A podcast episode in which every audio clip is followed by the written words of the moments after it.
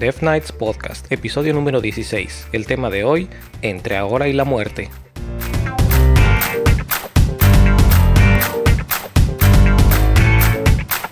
Hola a todos, yo soy Eric. Y yo soy Mike. Y esto es Death Nights Podcast, un espacio para platicar de programación, tecnología y otras ñoñerías. Uh. Hola Mike, ¿cómo estás? Muy bien, ¿y tú? Ya tenía rato que no estaba aquí. Sí, ya teníamos, ya teníamos mucho tiempo de no escucharte, oye, ya hasta nos estabas preocupando. Sí, sí, no, pero ahora he vuelto y he este, ejecutado a Hacker. No es cierto, pero ahora él, no pudo estar hoy y, hoy yo sí. Es lo bueno de tener tres hosts, siempre al menos va a haber dupla. Sí, sí, sí, eso es, eso es importante, que siempre haya varias voces para, tener, para tener variedad de, voces y para tener variedad de opiniones y para tener puntos encontrados y el debate que siempre se pone sabroso. Eso sí. Qué bueno. Oye, ¿cómo has estado? Platícanos un poquito. No quiero hacer spoilers. Pues. Platícanos tú. Pues la semana pasada estuve en Austin, Texas, de trabajo. Fui a ver a un cliente. Este, pero pues todo vivir la experiencia de estar en sus oficinas y todo, ¿no? Como que ver la vida pues ya del lado allá en Estados Unidos y, ah, wow, está súper cool, no manches. ¿Por qué? ¿Qué, qué? fue lo que te llamó, Bueno, Platícanos un poquito más a ver qué, cómo estuvo. Pues ¿Fuiste algún, ¿Fuiste algún proyecto nada más on-site, a ayudarlos? ¿Fuiste de bombero a rescatar la casa que se estaba incendiando? No, pues fue algo así como consultoría on-site. Entonces, es un cliente de, de Pixel, donde trabajo, que son una startup, tienen su producto propio. Y este. Y pues entonces, no sé particularmente por qué querían que fuera, como para conocerme o así, como he estado ya trabajando muy eh, como con el equipo, digamos, como para conocerlos bien. Entonces fue como que una semana de conocerlos, este, como ponerle caras a los avatares, ¿no? Que casi todos usan avatar de, anime o cosas así. Entonces. Ves a todos ojones. Sí, ah, caray, no, pues no era, no era, no era anime. No era anime.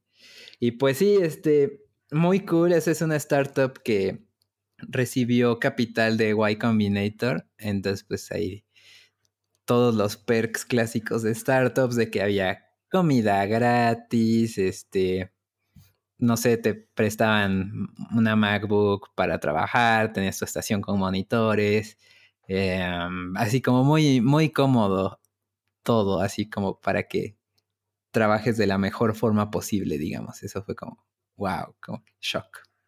Órale, oye, qué nice. Pues así empecé yo.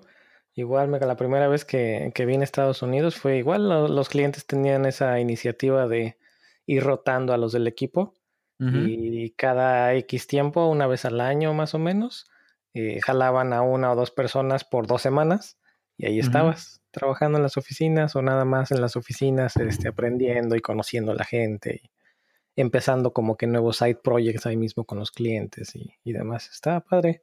Sí, pues, y de hecho lo, curioso fue que esta, esa semana en la misma empresa hicieron como que un experimento de, de probar más eh, home office para los empleados. Entonces, realmente, casi, casi que de por sí estaba nada más yendo yo ahí a la oficina. Y bueno, y los del equipo, digamos, del equipo de frontend, que siguieron yendo como, pues, porque iba a ir yo, ¿no? Pero fuera de eso estaba así. Que, ah, te invitamos a que nos conozcas. Y sí, sí, sí. ¿Qué crees? No vamos a estar. Sí, sí, sí, tal cual. Pero no, estuvo muy padre, este, Igual este Austin muy, muy bonito. No sé si ya has, ya sido Eric, pero... no, no tengo el gusto de, conocer Austin. Está muy cool, o sea, se me hizo muy diferente a, otros lados de Estados Unidos, que generalmente eh, me pasa eso, ¿no? Que conoces un lado de Estados Unidos, conoces todos, ¿no? Que son muy como genéricos. Pero este sí tenía un poco de sus cosas ahí, este, distintas. Curiosidades. Sí, sí, sí. Pues ¿No es en donde hacen el South by Southwest todos los años? De hecho, muy tranquilo, muy, muy bonito, este, así como caminable, como igual acababa a las 5 y ya me decían, bueno, buenas noches, Mike. Así, buenas noches a las 5. Decía que, Sí. bueno. Sí, Y ya es- te despides y ya cada. Entonces, pues me iba a caminar así a los parques, así a conocer cosas. Eh, igual tenían una onda nueva eh, que son unos patines del diablo eléctricos, unos scooters. Ah, también están allá. Sí, sí, sí. Están Entonces, pegando en California, por lo que he escuchado, cañón. sí, entonces igual creo que tienen un fondo ahí y le están metiendo un buen de que cupones, ¿no? De que regístrate con mi cupón y ten, no sé, 5 dólares para usar, ¿no? Y si nos das tus datos, ten otros 3, ¿no? Si, si confirmas tu email. Entonces creo que tenía como 8 dólares o así. Y pues me parece que prácticamente lo usaba hasta 20 minutos y nada más me cobraban como un dólar o, cosas así. Esto estaba muy cool, esos aparatitos para dar la vuelta en la ciudad como rápido, ¿no? Porque vas conociendo en tu patín, vas viendo cosas así. Sí. He escuchado un par de, de podcast, opiniones al respecto, y casi siempre han sido opiniones buenas, pero lo, lo digamos que lo, lo malo o los puntos malos que, que he escuchado de estas nuevos startups que están metiendo los, los patines del diablo, los scooters, es que la gente no respeta, porque se supone que no debes de estar en la banqueta, se supone que debes de usar casco y se supone que debes de dejar lo- los scooters bien acomodados, Tal pero la gente hace todo lo opuesto, los dejan aventados en todos lados, no usan cascos y andan sobre las banquetas. Sí, de, hecho me tocó, me tocó ver como dos, tres así, literalmente partidos a la mitad ahí en la banqueta. O sea, no sé qué manera los azotaron, pero así partidos en, en dos. Eh, muchísima gente manejando en las banquetas y sin casco. Yo por suerte eh, en el Airbnb que me quedé había cascos ahí para, entonces ya tenía ahí mi casquito. Pero entonces, fuiste un usuario responsable. Pues sí, es que la primera vez que lo usa casi casi te hace poner como cinco checkbox y entiendo que tengo que usar casco. Y decir, no mames, no me quiero ir a la cárcel, casco. Sí. Sí, entonces está, está interesante, pero lo que he escuchado es que son, realmente son muy prácticos y No, sí hasta en cierta genial. forma ecológicos, ¿no? Porque si son eléctricos, pues puedes tener tu estación solar, que de ahí se recargan, y como dices, ¿no? Son súper económicos y para viajes cortos, pues está súper genial dar la, dar la vuelta o dar un rol ahí el, en el Sí, scooter. lo que había leído es que la propuesta de esos güeyes es cómo hacer el, la última milla o el último kilómetro. O sea, que se refieren que ya existe pues metro, camión, lo que sea, pero muchas veces pasa que de tu casa al, al metro o de tu met- del metro al trabajo, ese último trámite es el que haces caminando y luego ahí te puedes tardar o así.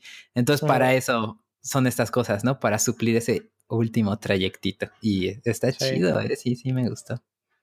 Pues ojalá que lo, lo consigan este, estabilizar en cuanto a- a- al uso y al, a- bueno, al uso en general, ¿no? Que, que logren que la gente los, los usen como deben de ser y, y que los, que se vuelvan un- un- algo realmente que todo el mundo quiera usar.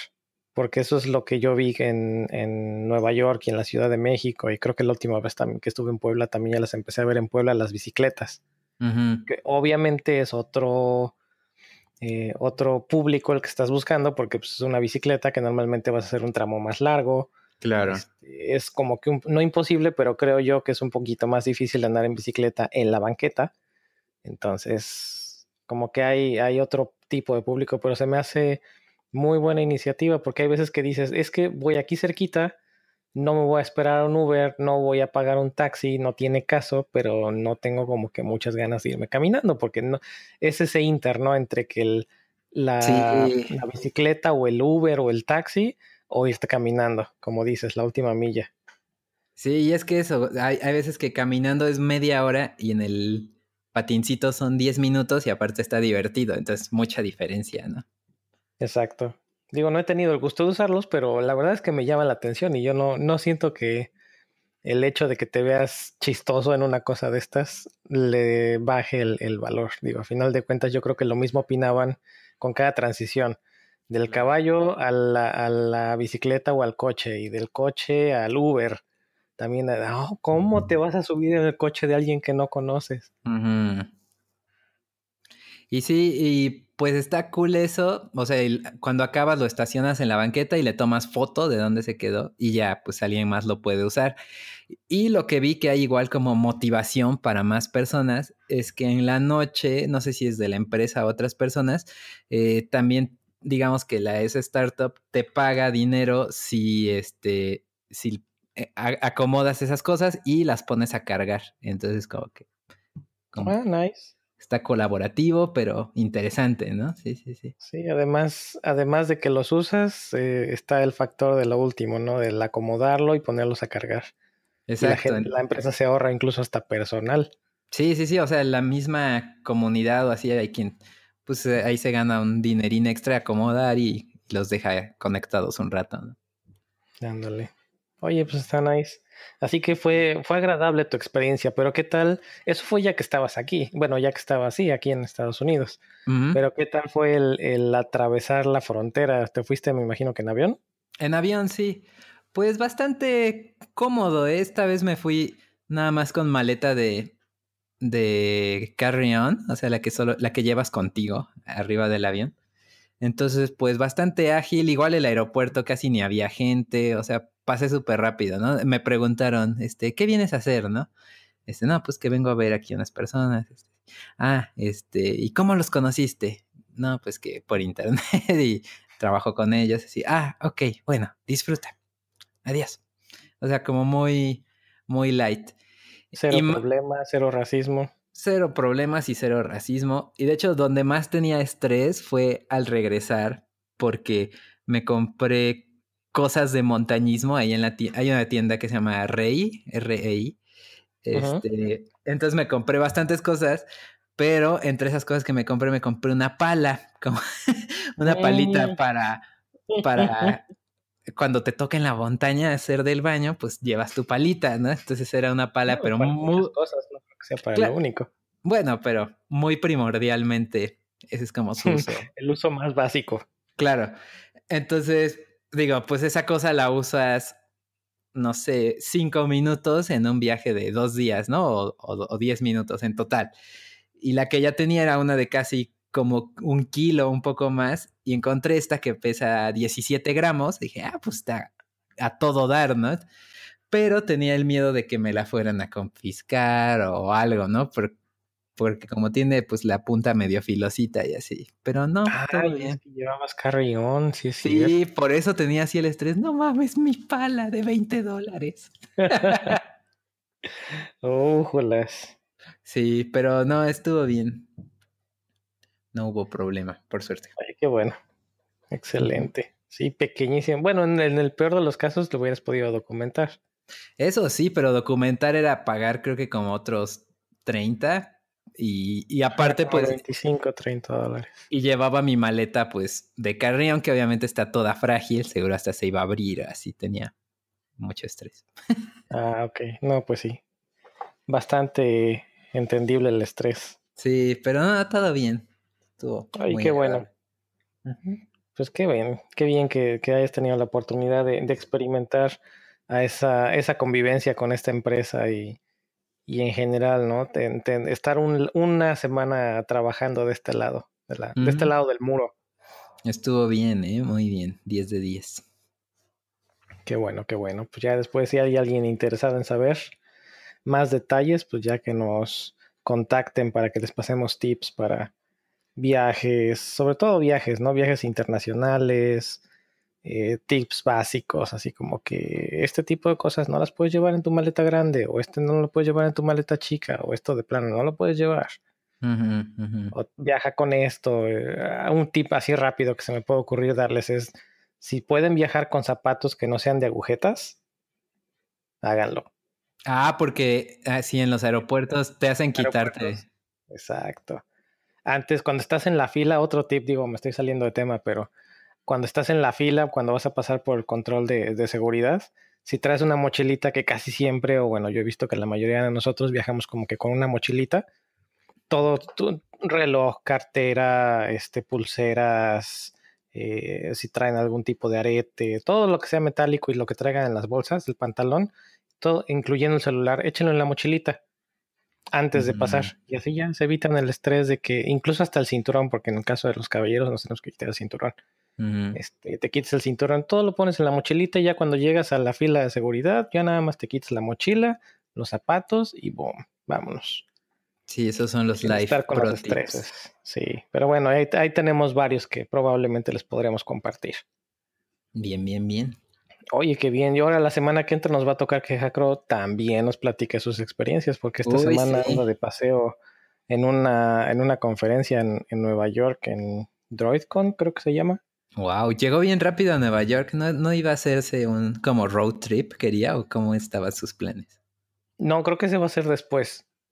Este, ah, esta era la conferencia. el otro sí es más como que más, más largo plazo, más bueno, no largo plazo, es más un viaje más largo. Ya, ya, ya. Pues sí hay que, hay que saber su experiencia. Sí, ¿eh? fíjate, estaría bueno hacer un episodio de viajes, ahorita que lo estoy pensando. Sí, sí, sí. Tips, lugares, este, aplicaciones. Ah, porque le estaba yo mandando un mensaje eh, no sé cómo salió y le digo, ah, pues también puedes buscar en Yelp los que tengan un, signito de dólar. Ah, pues salió algo de la comida. Entonces, pues sí, lo, obviamente si llegas con moneda extranjera, específicamente de México a Estados Unidos, si vienes ganando pesos, hasta la coca se te va a hacer cara. Uy, sí. O sea, una, una coca de, lata, una Coca-Cola de lata, pues se te va a hacer carísima. Pero sí hay como que un par de aplicaciones que puedes usar para, para darte tips. Y le decía, ya, pues busca en Yelp y me decía, Yelp. no puedo creer que no lo conozcas. ¿Ya Foursquare? Ah, sí, Foursquare sí lo conozco. ah, ok. Pero sí, ese, tipo de aplicaciones o, de servicios también son salvavidas a veces. Uh, sí, sí, sí. Yo, yo estuve eh, ocupando bastante eh, Foursquare allá en Austin para buscar así cosas así en las mañanas. Desayuno, ¿dónde? y así, ¿no? Que ya después por suerte vi que tenían eh, igual como en el refri podías agarrar cosas, ¿no? del startup. Y que de hecho me di mi sampler diario, estuve, probando Soylents que ahí tenían para desayunar. ah, sí, ¿de qué tenían? Pues de todos los sabores, probé primero el vainilla, o sea, el vanilla, el normal. De ahí el, el, normal, de, de vainilla de vainilla, o sea, es de capuchino de vainilla, uno de café, ese fue el único que no probé, de chocolate, de chai y de... Ah, creo que nada más, pero creo que ya el de chocolate y el de vainilla ya de por sí tenían este café. Sí, pues yo los he probado. El que a mí me gusta comprar es el, el digamos que el natural o el de café. El café es como que mi favorito. Ok. Justo fue el que me faltó, qué coraje. Híjole, qué bárbaro, te lo perdiste. La verdad es que los que he probado es, mi favorito. Ok. Y de los que tienen cafeína, porque hay versión con cafeína y versión sin cafeína. Okay. De los que son con cafeína es el, café normal, que es el que no probaste y es mi favorito. Hay uno que creo que se llama eh, vainilla chai, que ese no ah, lo he probado e, porque no me gusta, no me gusta el chai. Y está otro que no me acuerdo de qué es. Pero están bien, ¿eh? O sea, me impresionó mucho eso, que si te lo tomas y sin hambre, como cuatro horas, está chido. Muy sí, eficiente, o sea, entiendo por qué lo usan mucho en la comunidad de programadores y así. Sí, pues está la versión en polvo, pero la verdad a mí me da muchísima flojera preparar la versión en polvo, que fue con lo que empezaron. Y están las botellitas que ya están listas, así como dices, nada más las sacas del refri, te la tomas y boom, vámonos. y para los que no sepan, pues es así como que rapidito, ¿no? Es, un, es una bebida que eh, su objetivo es conseguir, eh, bueno, uno de sus objetivos es conseguir un medio de alimentación sustentable. Eh, es vegetariano más no vegano, o creo que sí es vegano. A lo mejor creo, que, sí, creo que sí es vegano, lo que no es es gluten free. Eso, sí, es vegano, no es, no es gluten free y no es orgánico, hasta donde yo recordaba. No tenían esas certificaciones. Y aparte, igual tiene soya. Entonces, son como que esas cosas. Si tienes esas alergias, pues no. Sí, pero sí, la verdad es que sí es muy bueno. Cada botella te da 40, no, te da el 20% de los nutrientes que necesitas durante el día incluyendo proteínas, grasas, carbohidratos y no sé qué tanta cosa. Y este, son más o menos 400 calorías. Les, lo sé todo esto porque a mí me gusta tomar uno o dos durante el día, el desayuno y el almuerzo. Claro. sí, pues sí están súper prácticos. Cada uno. Sí, la verdad es que sí son, sí, a mí sí, se me han hecho como que muy buenos. Órale, pues otro episodio también ahí para platicar de este tipo de, drinks. creo que hay dos cosas, perdón que te interrumpa, creo que hay dos cosas que son las dudas clásicas que nadie, que todos tenemos, pero nadie pregunta. La primera es si te va a satisfacer. ¿no? Y sí, creo sí, que eso, te satisface. Sí, no, bastante. Son 400 calorías de un O sea, como que se expande en el estómago y quedas ya sin hambre al instante. Y te digo, al menos en mi experiencia, como por cuatro, luego hasta cinco horas eh, sin hambre. Y ¿qué otra cosa? ¿Sabe feo? No, no sabe mal. De hecho, me supo el sabor natural, me supo lo más parecido a un licuado de proteína pero sin el sabor como polvoso que luego tiene un licuado de proteína. Este estaba como muy uniforme así. el sabor polvoso te lo da más cuando lo preparas tú en casa el polvo. Claro, no está tan bien revuelto, ¿no? Me imagino. Y creo que la otra pregunta que fue de las primeras cosas que busqué cuando empecé a, consumirlo en, en, la versión en polvo es qué pasa cuando vas al baño. Ah, pues no. estás ingiriendo, no estás ingiriendo alimentos sólidos. Para no entrar en detalles, no estás ingiriendo alimentos sólidos, pero la verdad es que a final de cuentas todo el estómago procesa todo el, todo el alimento. Así que de todas maneras lo vuelve. Sí, todo, todo, se vuelve líquido. funcionando normal. Sí, bueno, que de hecho, a lo mejor y para responder esa pregunta bien, habría que solo tomar Soylent unos dos, tres días. Te lo puedo confirmar todo funciona, todo sigue funcionando bien y como debería de. Ok, sí, pues en, mi experiencia igual todo bien. pero bueno, temas menos desagradables. Ok. Este, aunque naturales, pero menos desagradables, pues bueno. Oye, pues qué buena estuvo tu, tu experiencia, incluso hasta, no solamente fue cambio cultural y geográfico, sino hasta de alimentación. Sí, sí, sí, totalmente. Genial. Oye, ¿y qué tal no te hizo daño la comida? Porque eso es también clásico, que vas a otro lugar y te acaba el estómago. Ah, pues lo que igual me impresionó, al menos de Austin, es que está así como que muy fit la gente. Entonces todos comen así cosas muy saludables. Eh, y en general, pues hacía match con lo que de por sí como aquí, ¿no? Así que de, desayuno, yogur griego.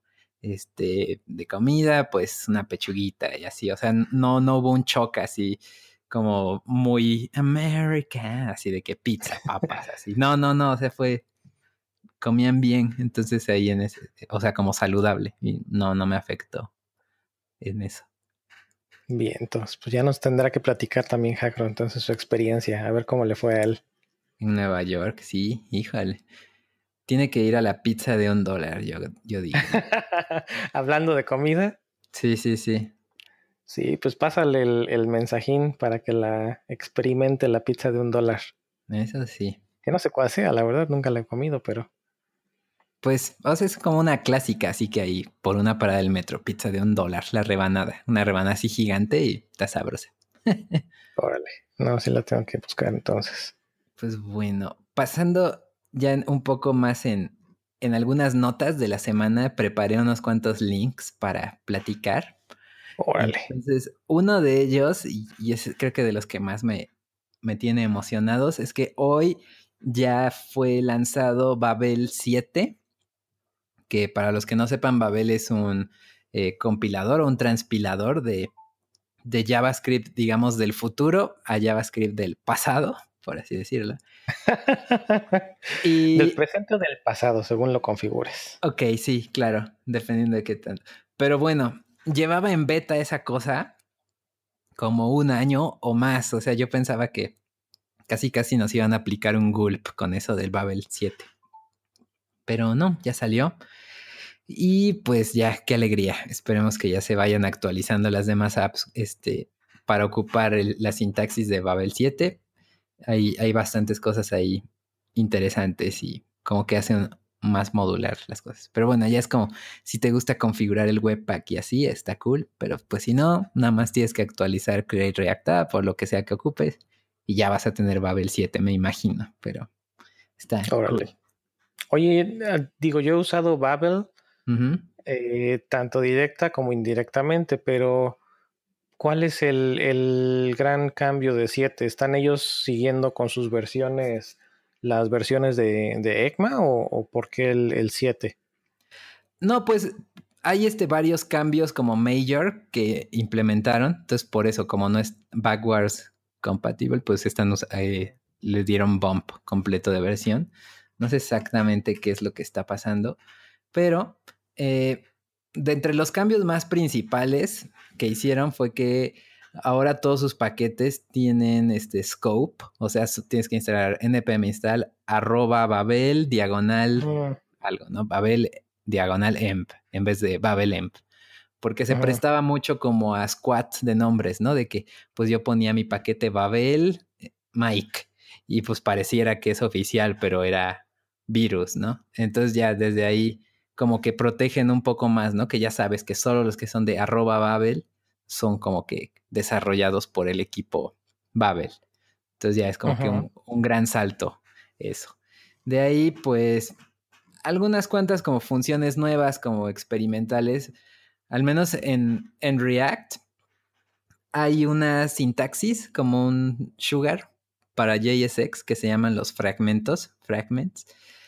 ¿Qué, ¿Qué hace eso? Generalmente en React todo tienes que regresar un solo componente, ¿no? O sea, o bueno, un solo cosa. Entonces, ¿qué hacía? Que, que había componentes que regresaban un div para regresar dos cositas adentro y te llenabas de divs. O sea, ¿por qué divs si nada más queremos esas dos? Entonces, eh, React permitió ahora regresar un array de, de las cosas que quieres, pero pues está asqueroso escribir eso. Entonces hicieron como que un método que se llama fragment, que es como un, un objetito de HTML, digamos, que ahí lo pones y el fragmento no se regresa, nada más regresa directamente las, las dos cosas, como para que tu DOM final sea más limpio. Pero pues igual escribir fragment está así medio horrible. Entonces, el sugar este es nada más como abrir y cerrar eh, brackets de HTML, los esos signos de mayor que menor que, así vacíos, y el, eh, Babel lo compila a usar Fragment. Entonces está como que muy cómodo para, para escribir y, que salga limpio, ¿no? Tu, tu DOM final en vez de con dips, dips, dips, dips, dips, dips, por siempre. Órale, está súper bien. Yo soy enemigo de los, de los dips, dips, dips. Sí, no, yo igual. Eso, eso, lo traigo yo desde que trabajaba con Flex, porque era, era lo mismo. O sea, en Flex teníamos mucha flexibilidad en cuanto a containers, porque implementaba un layout. Entonces tenías como que tu equivalente a tu div era, ya no me acuerdo exactamente de las clases, pero tenías un, equivalente directo con el div. O tenías un, container que lo que le aventaras lo, generaba como si fuera una lista. Y le ponías poner direcciones. Y había otro que era como un grid. Y entonces había una muy mala práctica que era, ¿para qué pones un container si lo único que tiene ese container es un solo hijo? No tiene caso. Y es algo que veo también muy comúnmente con, diferentes frameworks. Lo he visto en Ember, lo veo ahora en, Angular, eh, que es muy común. O sea, tu componente que haces, componente que hace un div. Sí. Entonces muchas veces nada más tienes una sola cosa dentro de ese y es un div. Y, así, el wrapper es otro div y otro, y termina, o sea, eso es costoso para el, para el DOM. Sí. Sí, es memoria y es. No, no tiene caso. Exacto. Pero bueno, ahí, va nuestro rant. Entonces ya, ya hay una solución, pero era así de escribir mucho, ¿no? Entonces no, no, sale muy, muy bien esa solución que digamos. Sí, o sea, y que exista y que la usen, pues no muchas personas. Yo la uso, pero porque soy así como obsesivo de eso, como tú de los dips. Pero pues ya con este, pues no hay por qué no hacerlo, ¿no? Nada más abres y cierras un HTML, pero sin que tenga nada y se vuelve el fragmento. Entonces esa cosa no se renderea y solo se renderean los hijos. Está a todo dar. O sea, ese es, al menos para mí es mi cosa favorita de, de lo nuevo que tiene Babel 7. Como que a veces se me olvida, siento que se les olvida que los programadores somos flojos. Sí, sí, Entonces, si no nos dan una solución que sea fácil, no la vamos a usar. Así solucione muchos problemas, no la vamos a usar. Tiene que ser una solución fácil. Y luego, lo, que más me triggereaba es que, bueno, en el blog de, de Facebook, o bueno, de, de, React, me imagino, decía, no, pues ya tenemos en, en, React 16 o algo que salió ya hace N cantidad de meses o hace un año casi, casi, vamos a tener el soporte para el, el fragmento. Y si usas Create React App, va a estar disponible soon. Dije, ah, pues no mames, o sea, ese post lo leí hace como dos meses y ya el post era de hace como otros 10, ¿no? Entonces instalé y, y, no estaba, ¿qué pedo? Les armé el issue, ¿no? ¿Por qué? ¿Por qué no está así? Dice que son. Y dice, pues son, pero, pero hasta que ya salga del beta. Y yo, oh, bueno. Soon. O sea, soon algún día. dije, no. Próximamente. Sí, sí, sí. No te dan, no te dicen cuándo, nada más te dicen próximamente. Sí, algún día entre ahora y la muerte. Ándale, justo así, entre hoy, entre hoy y el infinito. Sí. Pero bueno, eh, esa sería una nota. La otra es que igual la semana pasada sacaron la versión 2.0 de Ghost. Para los que no conozcan qué es eso, es como una especie de competidor de WordPress y de Medium, pero más como de WordPress, porque... Es un Content Management System. Exacto, lo puedes instalar tanto en tu propio server con Node cómo tienen su versión como de paga hosteado por ellos y que ya no te preocupas de nada. Entonces, el más cercano sería WordPress como competencia directa. Y siempre ha sido así súper hermoso. De hecho, Medium, casi casi creo que Medium dijo, vamos a copiar a, Ghost, así de lo bonito que es, y, eso hicieron. Entonces, no sé cuál haya sido primero. Definitivamente yo creo que fue Ghost. Al menos Ghost conozco desde como 2013 o 2000 o por ahí. Y Medium siento que es más nuevo que eso. No sé. Ok. Eh, ¿Medium no fue del, creador de Twitter? Puede ser, puede ser. ¿No es un proyecto? No me acuerdo. Ok, se me queda de tarea. Bueno, el chiste es que salió eso, Ghost 2.0.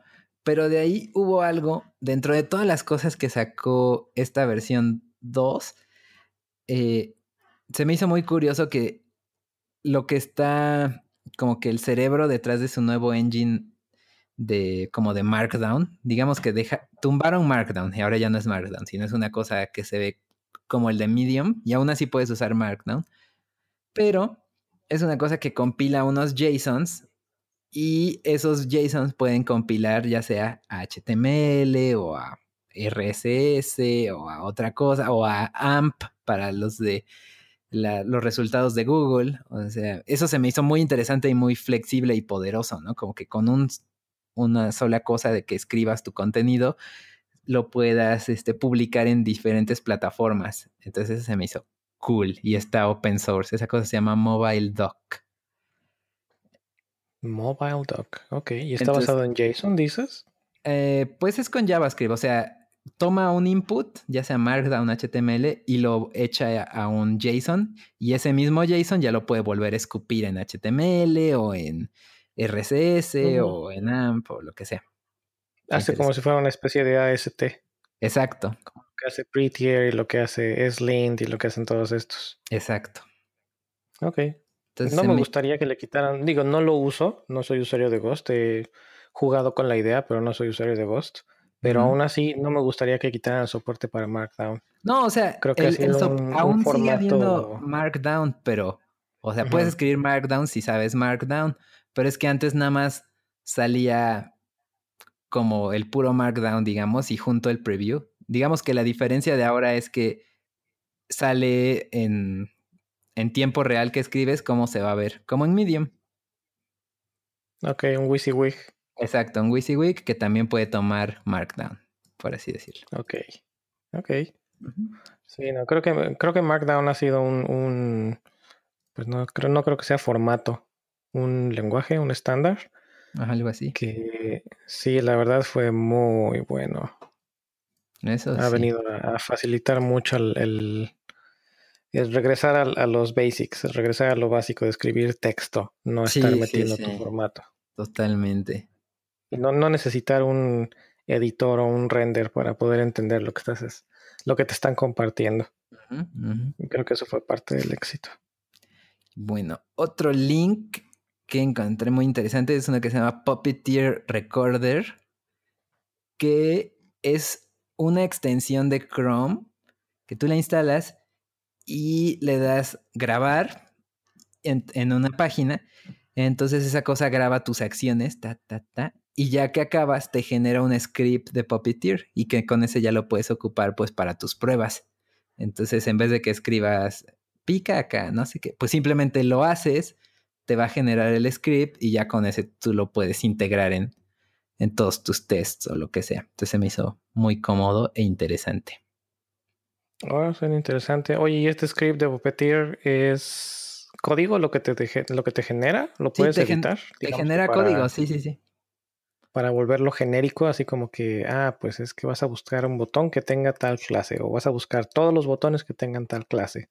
Exacto. O sea, se va ahí por, por lo que hagas. Entonces, es lo que estés haciendo con tu mouse. Todo se va súper específico, ¿no? Se va browser, visita, página, Google. Browser pica el input que tiene la clase tal. Browser escribe esto. Browser dale clic al submit. O sea, te genera el script que hace todo eso, pero tú lo grabaste, pues nada más haciéndolo con tu mouse y tu teclado. Entonces tiene como que esa practicidad de que te genere el script rápido, te lo da escrito y ya tú lo puedes editar ahí o hacerlo más específico, más genérico, como necesites. Nice. ¿Has utilizado Selenium? No, Selenium no, no me ha tocado ocupar. Porque hasta donde yo recuerdo, Selenium tenía un plugin para Firefox, no sé si ya también existe para Chrome, pero que hacía precisamente eso. Empezaba a grabar todos tus inputs, todo lo que estabas haciendo, y al final te daba el script que ya podías editar y podías hacer todos tus, todas tus pruebas. Con la enorme ventaja de que pues para Selenium existen una infinidad de, de web drivers que puedes correr en diferentes browsers y en diferentes ambientes. Claro. Sí, pues sí está. Cool, cool, cool. Habrá que apartar otras dos horas de las que ya de por sí nos hacen falta el día para probarlo. Definitivamente. Em, y el último link que tengo fue así de curiosidad que me metí a javascript.com y resultó que es como que un micrositio de Pluralsight, que Pluralsight es una empresa que es, hace como tutoriales, capacitaciones, videos así de programación. Entonces es nada más un micrositio para aprender cosas básicas de JavaScript. Se me hizo cool, o sea, y está gratis. Entonces, javascript.com, un micro tutorial de básicos de JavaScript, está interesante y gratis. Órale, pensé de momento que era más bien algo así como js.org. No, no, no, así toda la palabra, javascript.com. Ok, para los que no conozcan, js.org es un dominio en el cual ustedes pueden, siempre que tengan un, proyecto open source, según recuerdo, eh, pueden ustedes registrar su, subdominio de un proyecto que obviamente esté relacionado con JavaScript. Entonces, no sé, si nosotros tuviéramos un proyecto de DevNights, pues podríamos registrar devnights.js.org. Y si mal no recuerdo, no tiene ningún costo. No, para nada. Para, quienes tengan proyectos en JavaScript, y no quieran eh, registrar un dominio, pues pueden también evaluar la opción ¿no? de utilizar js.org. Pues esas fueron, fueron mis notas. Excelentes, muy buenas como siempre. Y ahora no hice tanta tarea, nada más tengo un comentario que por cierto necesitamos, tenemos ese pendiente ¿eh? de, de encontrar una mejor forma de dar los saludos, porque ya nos estábamos llenando de saludos. Uf, ese es un buen problema. Bueno, hoy tengo una, una sola mención y un link. La mención diagonal saludo va para Salomón Rincón Torres, con quien hoy tuve un buen debate en Codres México. Bueno, no debate, una buena plática en Codres México acerca del episodio del efecto Cobol, en donde comentábamos ¿no? que, el, que la mayoría del código estaba sin comentarios, mal organizado y demás. Y él nos me estaba platicando su experiencia donde él no solamente trabajó con COBOL, sino también con RPG, que era el otro lenguaje que yo les decía que estaba todavía más rudo. este, que le tocó trabajar con estos dos lenguajes para en 95, me parece, en donde el código estaba comentado y estaba muy bien organizado. Entonces, por ahí un, un eh, hat tip, un saludo para todos los programadores COBOL, RPG, Fortran, etcétera, etcétera, que documentan su código y que lo tienen bien organizado. y pues la verdad es que sí me gustaría tener a, Salomón participando con nosotros en, en, algún episodio para que nos comente sus experiencias con lenguajes, pues que de alguna forma le dieron, y voy a, valga la redundancia, de alguna forma le dieron forma a los lenguajes que usamos nosotros el día de hoy. Y eh, pues también sus historias de terror, porque me contaba una muy buena acerca de tener que imprimir hojas y hojas y hojas de código para poder hacer un, un debug, porque en la pantalla no les daba el ancho. Oh, no. Sí, pero bueno, no me, no me quiero comer, no quiero hacer spoiler porque la, la historia está buena, pero que mejor la dejamos como, como parte de presión social para Salomón, para que venga al, episodio y nos cuente esa y otras muchas, seguramente historias de terror. Cool, sí, suena muy bien. Suenan interesantes, ¿no? Sí, sí, sí. Y el otro link ya se me extravió, déjame ver si lo encuentro. Ah, ya lo encontré. Para este tal vez sea muy, muy específico para quienes lo hemos usado. habrá quienes lo hayan usado más, quienes lo hemos usado menos. Me incluyen los de menos y es de Johnny Five. No sé si, si te suene la librería. ¿Así se llama la librería, Johnny Five? Ajá, Johnny Five. No, y su logo es precisamente el, el, robotcito de la película esta cortocircuito. Mm. Es una película viejita, muy buena. No sé si la hayas visto. Viejita, pero muy buena la película. También se la recomiendo, ¿eh? Johnny Five. Digo, eh, bueno, en español se llamaba cortocircuito en México. No sé, no recuerdo el, título en inglés, pero lo voy a buscar. Muy curiosa. Short Circuit, igual. Ok, muy buena, ¿eh? Se la recomiendo. Es una película ochentera, me parece, o noventera, pero está bien, bien entretenida. Anyway, el, el, objetivo de esta librería es que, o bueno, la nota es que acaban de conseguir su, o acaban de liberar su versión 1.0. eh, que yo creo que más que el conseguir el, el milestone de ser 1.0 es más bien dar el brinco porque lleva aproximadamente seis años de existir y a lo que se ha enfocado esta librería es a trabajar con Arduinos, con todo lo que es Internet de, las cosas, el IoT, a través de Node. Entonces, el, digamos que la fundación de esta librería, si no me falla la memoria, fue hacer como una especie de jQuery, pero para todos estos dispositivos de hardware.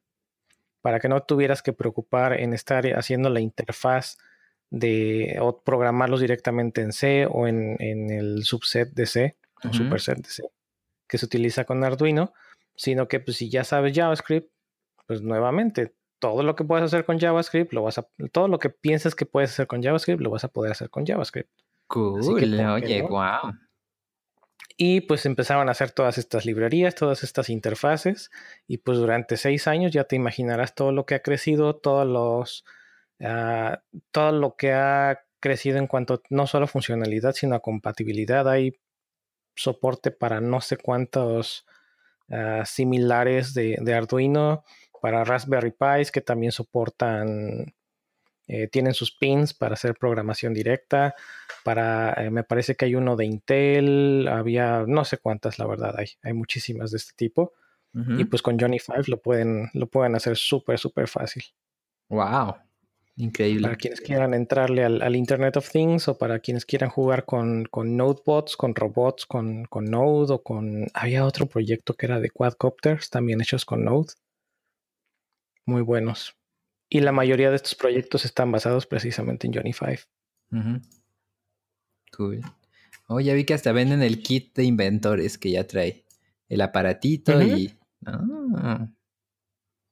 Muy bien. Está en 100 dólares. Mm, interesante. No está nada caro realmente para todo lo que incluyen. Generalmente está bastante interesante. Sí, sí, sí. Nice. Pues esa es, esa es mi otra, mi otra nota que me llamó la atención esta semana. Así que ¿qué te parece si dejamos las notas de lado y nos vamos con el tema, bueno, en los temas de la semana, pero no sé si nos vaya a dar tiempo de hablar dos temas, así que ¿qué te parece si pues empezamos con el tema de la semana? Claro, claro. Pues el, tema de la semana, es que pensé que le ibas a decir, pero el tema de la semana... No, es que me quedé pensando. El tema de la semana es, eh, propuestas absurdas. O sea, creo que se presta para que sea o corto o largo. Y es hablar así de, de nuestras experiencias que hemos tenido, sobre todo en el canal de, de Slack o así, que nos toca ver bastantes propuestas de trabajo que hacen, ¿no? Este, el típico, ¿no? Busco este desarrollador junior que sepa móvil, backend, frontend, C, eh, Arduino y, y pues eh, sepa trabajar bajo presión y el salario es de 4 mil pesos al mes. ¿Por, qué nadie, está aplicando? ¿Qué pasa? Sí, recuerdo por ahí también, sin entrar en mucho detalle, que me tocó ver una, una, propuesta donde pedían, no sé, creo que un senior en Node que tuviera, en aquel entonces creo que eran, pedían cuatro o cinco años de experiencia cuando Node no tenía más de tres años de experiencia. Ah, sí. Entonces, de, a ver, como que no me está cuadrando lo que, no creo que vayas a encontrar justo lo que estás pidiendo, pero creo que se, y se presta, por lo que recuerdo, también se presta mucho a propuestas absurdas en el lado de freelance. Entonces, ¿qué te parece si, si empiezas a platicarnos hay algunas experiencias freelance que has tenido de propuestas absurdas? pues, a ver, vamos a pensar la tiradera de shit. No, pues más que nada pasa cuando toca algún cliente que no es alguien técnico y pues quiere así cosas conforme se le van ocurriendo, ¿no? Entonces quiero que mi app haga, que mi app, eh, como lo que decía Cerros, ¿no? Que mi app de mail pues también tenga un jueguito de ping pong ahí, ¿no? Y necesito aparte que mande notificaciones y todo eso pues en tres semanas, ¿te parece bien? ¿Cómo la ves?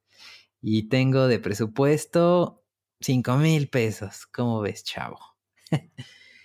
Eh, ese tipo de cosas Trae la propuesta del siglo. Tú dirás si la tomas o la dejas pasar. Sí, eso pasa. Ha pasado eh, mm, de un cliente que quería como que su app toda con con SEO, o sea, que, con server-side rendering, que todo saliese directo de HTML, pero a la vez quería que este, no me acuerdo, que se guardara en el session storage la búsqueda que habías hecho, pero que saliera en Google, o sea, como que en Google saliera cachadas la página de resultados de su página.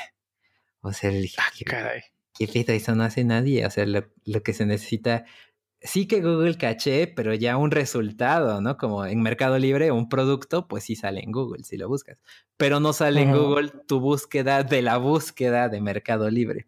Hay veces que nos ha pasado que piden eso, ¿no? Como que quiero que mi Cuando no entienden la tecnología, pero es más, hay veces que ni siquiera saben lo que quieren, pero te lo están pidiendo. Y no, así. Qué Pues yo ahorita me estoy tratando de acordar de propuestas absurdas que, me han llegado. Eh, desafortunada o afortunadamente, pues es muy poco lo que yo tengo de experiencia con freelance porque pues, siempre he estado trabajando para alguna u otra empresa. Pero me acabo de acordar cuando estaba trabajando eh, y estaba estudiando en la universidad, trabajaba yo en una empresa que se dedicaba pues, típico, típica mini microempresa de computadoras, redes, etcétera, etcétera. Hacíamos reparación y ensamble de computadoras, reinstalábamos sistemas operativos, bla, bla, bla, bla. Todo este tipo de, de estas. Y había un cliente especial, había dos clientes curiosos, digamos. Uno que era exageradamente especial, donde solamente lo atendía, eh, porque él decía, solamente lo atendía el, el, dueño de la empresa, porque nadie estaba al nivel necesario para tocar su computadora. Mm. Y nadie tenía los conocimientos correctos para arreglar su computadora y para tocar la computadora, porque él había invertido millones, bueno, no millones, pero sí había invertido miles de pesos en esa computadora. Y digo, la verdad es que sí le había metido bastante lana. La última vez que me tocó verlo e incluso atenderlo, llevaba eh, una computadora que eran, nada más para que te des una idea, antes de que hubiera eh, procesadores multicore. Ok. O sea, estábamos hablando que era un, procesador, no era dos, tres, cuatro núcleos en un solo procesador. Un procesador era un solo núcleo. Y pues cuando necesitabas hacer una tarea, un trabajo acá más, más perrón, más, más intenso, más demandante, pues te comprabas una tarjeta madre que traía dos procesadores, literalmente. Tenía dos sockets para dos procesadores. Entonces era una lana, una computadora de esas. Yo creo que en, aquel entonces sería como el equivalente ahora de una, de una Mac pues de alto nivel. Tal vez no una MacBook Pro, digo nada, tal vez no una, una iMac Pro, pero pues sí era una, una Mac de, de, buen nivel. Entonces, eh, pues llegó un, llegó un día todo enojado con su computadora porque además hasta el CPU, el tamaño que tenía era como que casi casi de, mini servidor. Era, parecía frigobarcito el, el, CPU. Este, sí, no, en, serio, ¿eh? Alta la torre. Y llegó y no, pues no estaba el jefe, pero como ya le había yo dado servicio un par de veces, entonces como que ya más o menos me tenía confianza. Y pues ya le estuve ahí medio diciéndole y me decía, no, es que la última vez que me dieron la computadora, yo no sé qué le hicieron, pero me la descompusieron porque no, que estoy tratando de abrir estos archivos, este, y no, no los abre, se cuelga, se atora, no sé qué, y mira, ya la la conectamos, la encendió, y pues con sus dos procesadores y sus no sé cuántos, no sé si ya eran gigas, creo que si ya eran gigas de, RAM, se alentaba la máquina. Y pues sí, me, lo vimos y, este, y se alentaba y me tocó ver cómo esa máquina se alentaba cañón. Y pues dije, no, pues esto está, está, está pesado, está fuerte, vamos a ver si no, no es normal, vamos a ver qué está pasando. Pues esta persona estaba tratando de abrir un archivo y editar y trabajar en memoria eh, con un archivo que era, yo creo, no recuerdo si era dos o tres veces el tamaño de lo que tenía en RAM. Entonces ahí me ves tratando de explicar, no, es que esto no tiene nada que ver con lo que nosotros hicimos la computadora está muy potente, estará muy bien armada, muy bien tuneada, pero no va a dar el ancho, no, no es posible que puedas trabajar este archivo de forma rápida. No, es que como, no, es que, es que si estuviera aquí tu jefe, no, ya lo podríamos ver, no sé qué. Y yo, no, es que, a ver, a ver, te voy a tratar de explicar. No, no, no, nada que te voy a tratar de explicar. Pues, ¿qué me estás diciendo que no te entiendo? Y yo internamente así de, pues, no, no me estás entendiendo. Si me entendieras, no estarías pidiendo estupideces. O sea, ya me ves tratando de explicarle, ¿no? Es como si estuvieras tratando de vaciar una jarra de dos litros de agua en un vaso de, de 300 mililitros no cabe. Todo lo demás que no le quepa, si lo sigues vaciando, se va, se va a regar por todos lados y no lo vas a poder hacer. La única forma que tienes que hacer es, toma, sírvete tu vaso, tómatelo, sírvete el vaso, tómatelo, sírvete el vaso, hasta que vacíes la jarra. No, pero es que no sé qué. Y para esto, pues ya estaba eh, la tapa desmontada y los tornillitos. Bueno, pues ya total que estaba todo enojado. Y este, no, ¿sabes qué? Me voy a llevar mi computadora y cuando esté tu jefe, voy a hablar con él y le voy a decir lo que me dijiste. Yo, pues le va. Empiezo a ponerle sus tornillitos, porque además llevaba como cuatro o cinco tornillos la tapa, por, del tamaño que tenía el, CPU. Este, a ver, a ver, a ver, ¿qué estás haciendo? Y yo estoy cerrando la, la tapa. No, es que esos no son los tornillos originales.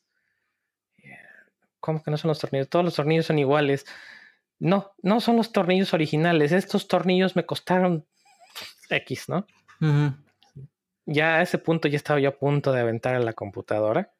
Sí, pues no, estos son los tornillos que yo le quité y aquí están los tornillos y bla, bla, bla. Me metí total a sacar una bolsita, un paquetito de tornillos. Eran los típicos, no sé si todavía existan, pero eran los típicos tornillos de, CPU que tienen como una, no sé, como un topecito para que no se, no se metan si es que el, hoyito de la tapa está más ancho o menos ancho, pero todos los tornillos son iguales, sea de 20 pesos, o sea, de 200 pesos, o sea, de 2000 pesos tu, tu case, todos los tornillos sean iguales. Pues no, señor, me hizo un. Si ya me había hecho pancho porque estaba tratando de abrir su, su mega archivo, la gota que derramó el vaso fue el de los tornillos. Sí, no. Ya después ya me hizo Pancho, se fue todo enojado, me hizo ayudarlo a bajar el CPU para guardarlo en el coche y llevárselo. Y ya cuando llegó mi jefe después, pues ya le dije, pasó esto y esto y esto. Ay, está loco, no le hagas caso. Yo, ok. y esa fue mi propuesta. Esa fue la, propuesta absurda, tratar de, arreglarle un, un, archivo de una computadora lenta cuando pues, no era la computadora lenta. Claro. Y tratar de ponerle los tornillos originales a su CPU. Oh, no. Esa fue una. Ah, y la otra también fue de otro cliente que teníamos que era. Ese sí, mis respetos. Cada, cada, no sé si cada seis meses o cada año lo veíamos sin falta en la oficina porque era un mega fan de un, de un videojuego. Eh, se llamaba Flight Simulator, me parece. De Microsoft. Y eh, tenía sus, sus pedales y su manubrio para manejar avión y etcétera, ¿no? Estaba súper bien su máquina. Y cada seis meses o cada año que salía una versión nueva o que salían nuevos parches, ahí estaba en la oficina para ver qué le podíamos tunear a su computadora. Y bueno, la, la, propuesta absurda de este, de este cliente era siempre cómo hacer que su juego cargara a lo máximo de, de, la, de la configuración del, del juego sin tener que meterle nueva computadora, sin tener que meterle más dinero al... ¿Cómo descargar más RAM? Ándale, casi, casi, ¿cómo descargar más RAM? Ok. Pero bueno, con él no, él, él sí era una persona comprensible. Claro. Cool. Pero bueno, no fueron muy, no fueron tan absurdas las propuestas como otras que hemos visto, como comentabas en, en Coders México y en otras propuestas. No, no ha habido tantas. Y, pero bueno, realmente son cosas que, que pasan y van con la experiencia a tratar de, de explicarle, ¿no? Al cliente. Y hay veces que no se puede y pues toca buscar otro cliente. Exacto. Sí, de, ni, ni, me voy, ni voy a hacerte perder el tiempo conmigo, ni voy a perder mi tiempo contigo. Pues de otras propuestas absurdas que me acuerde, creo que es, ha sido muy, muy genérico, ¿no? Lo que hemos visto en, en Coders México, cuando te piden eh, tres, cuatro años de experiencia con tecnologías que no tienen más de un año, cuando te piden una, una persona con experiencia casi, casi senior o o incluso más alto que un, que un senior y les están ofreciendo sueldos de becario junior, de becario. Este, cuando te piden, ah, no, pues necesito un web developer que sepa, y bueno, toda la lista de, de web developer, de backend developer, de Java developer, de todo lo que no tiene nada que ver. También muy típico, en, al menos en el Slack, que dicen, oye, estoy buscando tal y le dicen, oye, sí, este, ¿cómo está la propuesta de sueldo? Nada, no, no hay replies. Y al otro día, oigan, sigo buscando.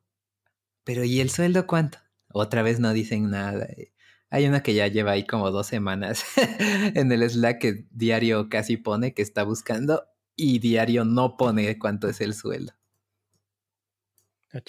Uno que recuerdo, y eh, digo, es reciente, pero me llamó mucho la atención porque se armó un poquito de debate. Y digo, yo siempre ando ahí de, metiche, ¿no? Preguntando cuánto es el sueldo, aunque no me interese, o criticando el, sueldo tal vez cuando pues no debería yo o, no me interesa, pero ahí ando criticando los sueldos.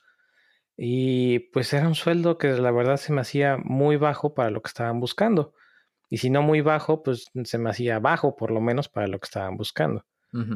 Y pues bueno, ahí empezó el, debate de no, pues es que depende de tu nivel, no, pues es que depende de lo que, de lo que hagas, de lo que busques y depende del mercado.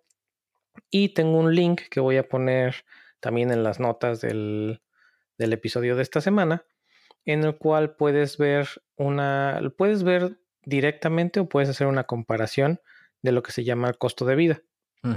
Entonces, en esta página, pues han dado la tarea de, recopilar información de cuánto cuesta pues todo lo básico, ¿no? ¿Cuánto cuesta? Desde cuánto cuesta, por ejemplo, una comida, ah, una comida económica, cuánto cuesta una comida en un restaurante, pues de buen nivel, cuánto te cuestan también, por ejemplo, unos tenis, cuánto te cuesta un par, unos, unos jeans, cuánto cuesta un automóvil de tal tipo o de tipo promedio, cuánto cuesta una renta en la ciudad, cuánto cuesta una renta fuera de la ciudad, cuánto cuesta una casa y te dan un estimado de lo que es el costo de vida, tanto para una persona como para una familia de X personas en la ciudad que tú escojas o en una ciudad cercana a la que tú, a la que tú estás buscando. Y pues tomando este número como referencia, me puse a ver cuál era el, el costo de vida en la Ciudad de México contra lo que estaban ofertando y pues no daba el ancho ni para ni siquiera un departamento. Yo así de, oye, pues es que lo que estás ofreciendo no tiene nada que ver mm. con el costo de vida en la Ciudad de México. Estás pidiendo a una persona que sea local, o sea, porque va a trabajar ahí, no están dando oportunidad de que sea remoto, o creo que no estaban dando oportunidad remota. Y este, pues no le estás dando el, el, sueldo para que sea alguien de ahí. O sea, ¿cómo va a vivir alguien que, que te va a cubrir ese puesto si no le estás dando un, salario de lo mínimo que necesita para estar en esa, en esa zona o en esa ciudad? Y la respuesta en este caso fue, pues es que no estamos ofreciendo el salario en cuanto al costo de vida, estamos ofreciendo el salario en cuanto a lo que hay, en cuanto a lo que ofrecen en promedio las empresas. ah, bueno. Con razón no encuentran. Sí.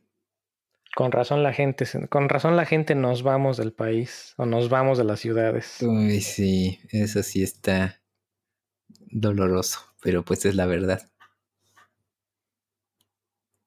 Pero bueno, eh, qué tristeza. ya te deprimí. Sí, sí. Pero, pues así es esto de la vida.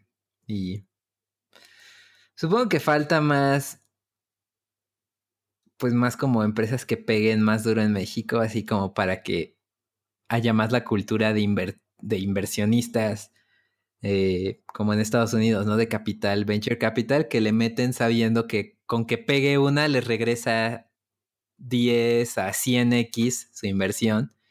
Y aquí como que no pasa eso, ¿no? Como que eh, más con, con cuidado todo, este, a lo mejor vete por rentar una, casa o así, pero no tanto de inversión en inversión de capital en, en, empresas, ¿no? A lo mejor yo creo que eso falta y que haría una diferencia muy diferente, diferencia muy diferente, una diferencia muy grande entre, pues, en el trato, ¿no? O, calidad de vida para empleados este, de empresas tecnológicas.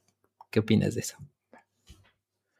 Híjole, pues ya llevo mucho rato fuera del país y fuera del ambiente laboral en el país, pero hace falta cambiar muchas formas de pensar creo que nos hace falta a nosotros cambiar la forma de pensar de es que yo quiero un trabajo que me dé mi salario mínimo, que me dé mis prestaciones, que me dé mi, mi eh, ¿cómo se llama el de utilidades? Que dan una o dos veces al año, no me acuerdo. Ah, bueno, que me den mi... como ah. bonos o así. Ajá, el, no me acuerdo cómo se llama. El, el reparto, que me den mi reparto de utilidades a fin de año que me den mis bonos para comida, que me den mis bonos para alimentación, que me den mi, seguro social. O sea, estoy de acuerdo, pero pues, la empresa tampoco tiene por qué estar dando todo eso. Quiere seguro, pues una de dos, o busco una empresa que tenga esas prestaciones, o busco una empresa que me pague más y de lo que me están pagando más, pues yo voy a empezar a buscar mi seguro y buscar esas prestaciones. Pero la verdad es que, y bueno, a lo mejor es la, experiencia que yo he tenido. Desde que salí de la universidad, creo que en la vida he estado dado de alta en el seguro social, ni tuve una empresa que me diera prestaciones directamente como que bonos de comida, bonos de gasolina, reparto de utilidades, etcétera. Sino era otro tipo de prestaciones a las que normalmente no estamos acostumbrados que era el seguro de gastos médicos menores, seguro de gastos médicos mayores, que no te cubren al 100%, pero te cubren una muy buena cantidad, te dan muchas veces, no voy a generalizar, pero te dan muchas veces mucho mejor servicio y mucha mejor atención que en muchas clínicas de seguro social o de, este tipo de clínicas de, seguridad social. Pero pues no queremos que todo nos salga gratis. Que queremos que todo nos, que todo nos lo, nos lo pague la empresa cuando pues como que no veo ahí algo recíproco. Creo que por ahí tendríamos que empezar. Y también que estoy de acuerdo, ¿no? Que hace falta ver que esas empresas que están entrando al, al medio o al área, que busquen hacer esto, lo que le llaman aquí el, disrupt, que busquen romper los paradigmas. De, ah, eh, no sé, un ejemplo que se me está viniendo a la cabeza rápido, no sé ni cómo se haría, pero se me está viniendo a la cabeza, es la mayoría de las empresas de software que yo he visto en México son lo que le llaman fábricas de software. O sea, es una empresa que tiene miles o cientos de empleados que se dedican al área de, sistemas, de desarrollo, de bases de datos, de soporte, de IT, etc. Y eh, le dan o buscan clientes para después como que hacer el outsourcing de sus empleados. Pero todas estas personas eh, tenemos que estar o tuvimos que estar o tendrán que estar, para los que todavía no se unen, tendrán que estar en alguna oficina que literalmente parece una fábrica porque son lugares grandes, oficinas grandes, con mesas largas y todo el mundo está en su computadorcita sentado eh, trabajando ahí. Bueno, si yo quiero hacer un disrupt o si yo quiero eh, romper el paradigma de este tipo de empresas, pues voy a hacer mi, eh, mi empresa, mi fábrica de software, pero todos mis empleados van a ser remotos. Me voy a ahorrar los, me voy a ahorrar el hecho de tener que tener una super mega oficina porque ya no necesito, como todos mis empleados son remotos, pues no necesito tener un, edificio enorme para tenerlos a todos ahí metidos. Me voy a ahorrar las, las cantidades enormes de luz, me voy a ahorrar tal vez en, en, en, otras prestaciones, en agua, en cafeterías, no sé, y ese, ese dinero que me estoy ahorrando, pues inicialmente tal vez no, no lo pueda apoyar a mis empleados, pero conforme voy consiguiendo recursos y clientes, pues puedo empezar a darles prestaciones a mis empleados que normalmente no, no tendrían. No sé, si, si todos mis empleados son remotos, pues les puedo, les puedo apoyar con un proporcional de su, de su eh, servicio eléctrico, les puedo apoyar con un proporcional de su internet, les puedo apoyar con un proporcional de, de su celular si es que necesitan el celular para el, para el, para el trabajo. Y pues empiezo a, mejorar, ¿no? Empiezo a mejorar mi calidad como empresa y su calidad de vida. No tienen que estar en una ciudad, por ejemplo, como la Ciudad de México, no tienen que estar dos, tres horas en el tráfico. yendo de su casa a la oficina. No se arriesgan a que les vayan a hacer algo en el camino. Pueden disfrutar más el tiempo, el balance de, vida y trabajo. No, no sé, se me hace que por ahí podría empezar el, el disrupt o el romper los paradigmas de, este tipo de empresas en México. Cool, cool. ¿Tú cómo ves? No, pues sí, estoy de acuerdo. ¿Qué cosa crees que podríamos cambiar ahí? Mm. Ah, pues sí, en general eso, a lo mejor y una empresa directamente que haga algo novedoso como tipo Rappi, que bueno, no es de México, no es de Colombia, pero latinoamericana, que hizo algo disruptivo y consiguió su fondo de Y Combinator, ¿no? Y ya pueden hacer cosas diferentes, ¿no? Por ejemplo, eh, compite contra Uber Eats, ¿no? Pero tengo entendido que Rappi paga mucho más a sus choferes que Uber Eats. Entonces los incentiva que estén ahí con ellos, ¿no? Y pues lo logran porque tienen ahí su, su fondo ese, ¿no? Que es para ganar mercado, eh, igual aunque no, no sean eh, rentables ahorita, en este año particular, ¿no? Pero si ganas al público a largo plazo, pues puedes ya ir ganando, pues, la guerra, ¿no? No, no nada más la batalla. A lo mejor y eso pasa, ¿no? Como que nos enfocamos mucho en la batalla y no en la guerra. Puede ser, puede ser. No sé, pero ya es igual como charla de negocios, está complicado. sí, definitivamente no es mi área. Igual estoy diciendo puras incoherencias con, con mi idea de, de la, de la fábrica de software remota, pero who knows. Muy bien, pues nos estamos viendo la próxima semana. Claro que sí, gracias Mike. Gracias Eric, pues que tengas muy buena noche. Gracias, bye. Recuerden que pueden ser parte del show enviando sus comentarios a cualquiera de nuestras redes sociales o por correo electrónico a podcast.devnights.mx. No olviden suscribirse con su cliente de podcast favorito o visitando nuestra página podcast.devnights.mx. Mike es Shell Dandy en Twitter, Eric es Ruiz de Chávez en Twitter y yo soy David Jacro también en Twitter.